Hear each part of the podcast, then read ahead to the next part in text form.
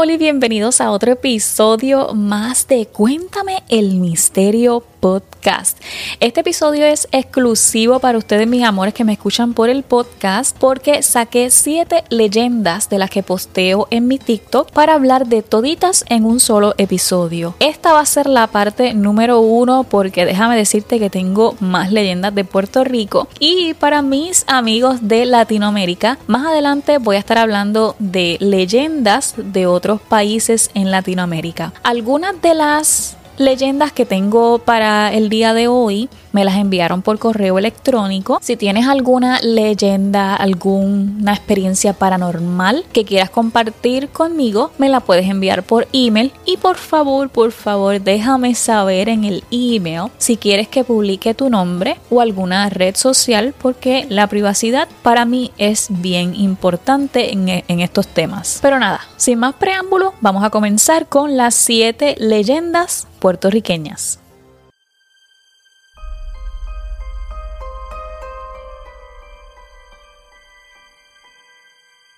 Y bueno, comenzamos con la de la carretera de Patillas hacia Maunabo. Esta me la envió Alfredo Rivera. Él dice, cuenta la leyenda cuando salías del pueblo de Patillas hacia el pueblo de vecino, Maunabo, que hay un tramo de la carretera que es recto y de mucha arboleda, pues si estabas guiando como a eso de las 12 de la noche y veías una chica pidiendo pon, pero no parabas a darle pon cuando le pasabas por el lado y te da con mirar el retrovisor, la veías en el asiento trasero del carro. para pelos. Pero sabes que yo soy curiosa y me puse a buscar este trayecto. Déjame decirte que sí, en ese trayecto que es recto, solamente hay árboles alrededor, o sea, no hay casas, no hay tiendas, no, no, hay nada. Y siendo puertorriqueña, yo sé que hay unos tramos de carreteras solitarias que no le ponen postes de luz. Así que si vas a estas horas de la noche y ves a alguien pidiendo pon a esa hora solo, no dudes que yo voy a pensar, o sea, yo, no sé ustedes, pero yo voy a pensar que es un fantasma o algo y yo obviamente no voy a parar. Vamos con la segunda leyenda y es la del bosque de Susúa en Sabana Grande. Esta también fue enviada por correo electrónico gracias a Jonathan. Y dice, los otros días estaba hablando con una doñita que vive al final de la calle donde yo vivo y me estaba contando sobre el bosque de Susúa en Sabana Grande. Ella dice que es un lugar con muchísima historia.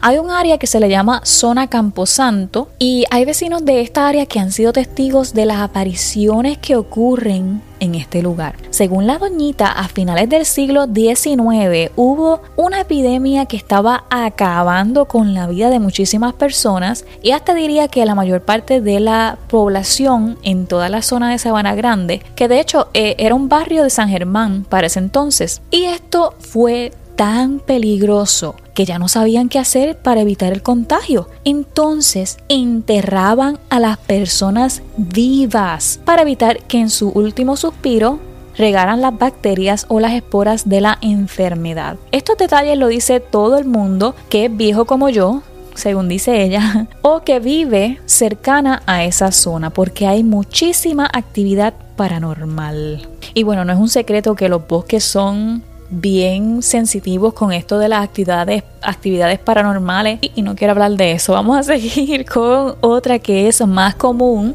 eh, de Arecibo, Puerto Rico y es la Casa Betania o la Casa del Alemán, como la mayor parte de las personas lo conocen. Esta casa fue construida por un alemán, por eso es que le dicen así, y por la gente que vivió cerca decía que la casa se usaba como cuartel donde detenían a los hombres que dejaban sufriendo por días para sacar la información.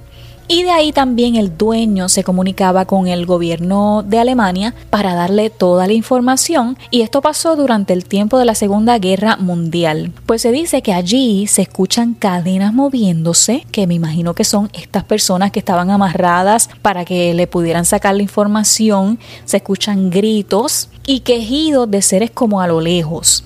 La gente que pasaba por allí aseguran haber visto fantasmas porque se veía la sombra en forma de humano desde las ventanas dentro de la casa. Y digo todo esto en pasado porque, según lo que busqué recientemente, esta casa se quemó, eh, pero sí tenía mucha actividad paranormal.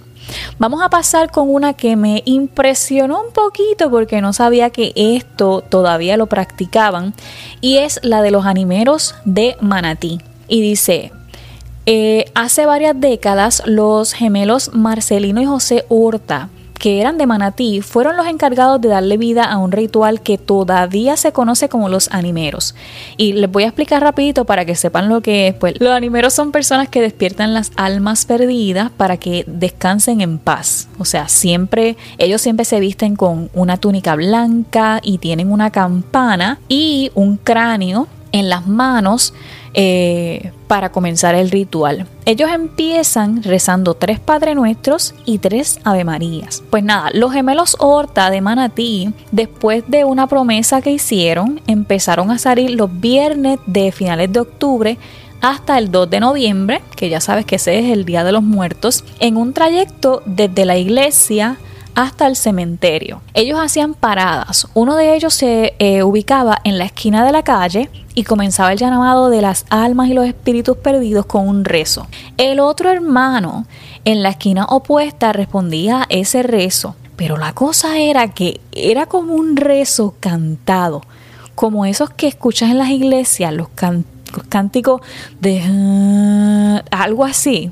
Era como un lamento que hacía eco por aquellas calles y como esas noches eran completamente oscuras, no se sabía si escuchabas a los gemelos o el lamento de estas almas y espíritus por todas esas calles. La parte positiva de este ritual es que las almas respondían a esos rezos y se dejaban llevar o guiar hasta el cementerio donde podían descansar en paz. Y bueno, pasamos a Lajas con los desmembrados. Y esta es un poquito uh, fuerte. Esta leyenda empezó en el área de Lajas, ¿verdad? Y dicen que han visto cuerpos incompletos deambulando por la carretera. Se dice que cuando los perros empiezan a ladrar a la mitad de la noche, se considera una señal de advertencia. Y no sé si sabías, pero se dice que los animales, o sea, los perros, los gatos, los animales caseros e inclusive los niños tienen eh, ese don de ver fantasmas. Así que ya saben que cuando los perros empiezan a ladrar mirando a no sé dónde, eh, ahí hay algo.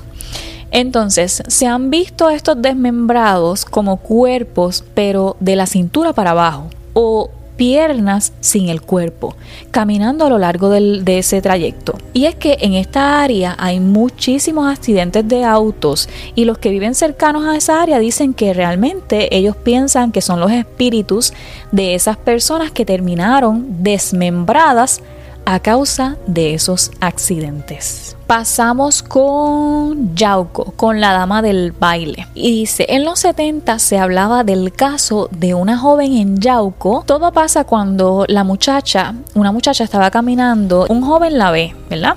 Y le ofrece pon. El muchacho le dice, ¿dónde quieres que te lleve? Y ella le dijo, pues voy para mi fiesta de graduación. Entonces él le dijo, ok, yo te llevo pues empezaron a hablar y en la conversación, ella cuando estaban llegando le dice, ¿me acompañas? Y él le dijo, pues sí. Entonces él había dicho que bailaron toda la noche, ya se acercaba a la medianoche, ¿verdad? Y ella estaba como fría.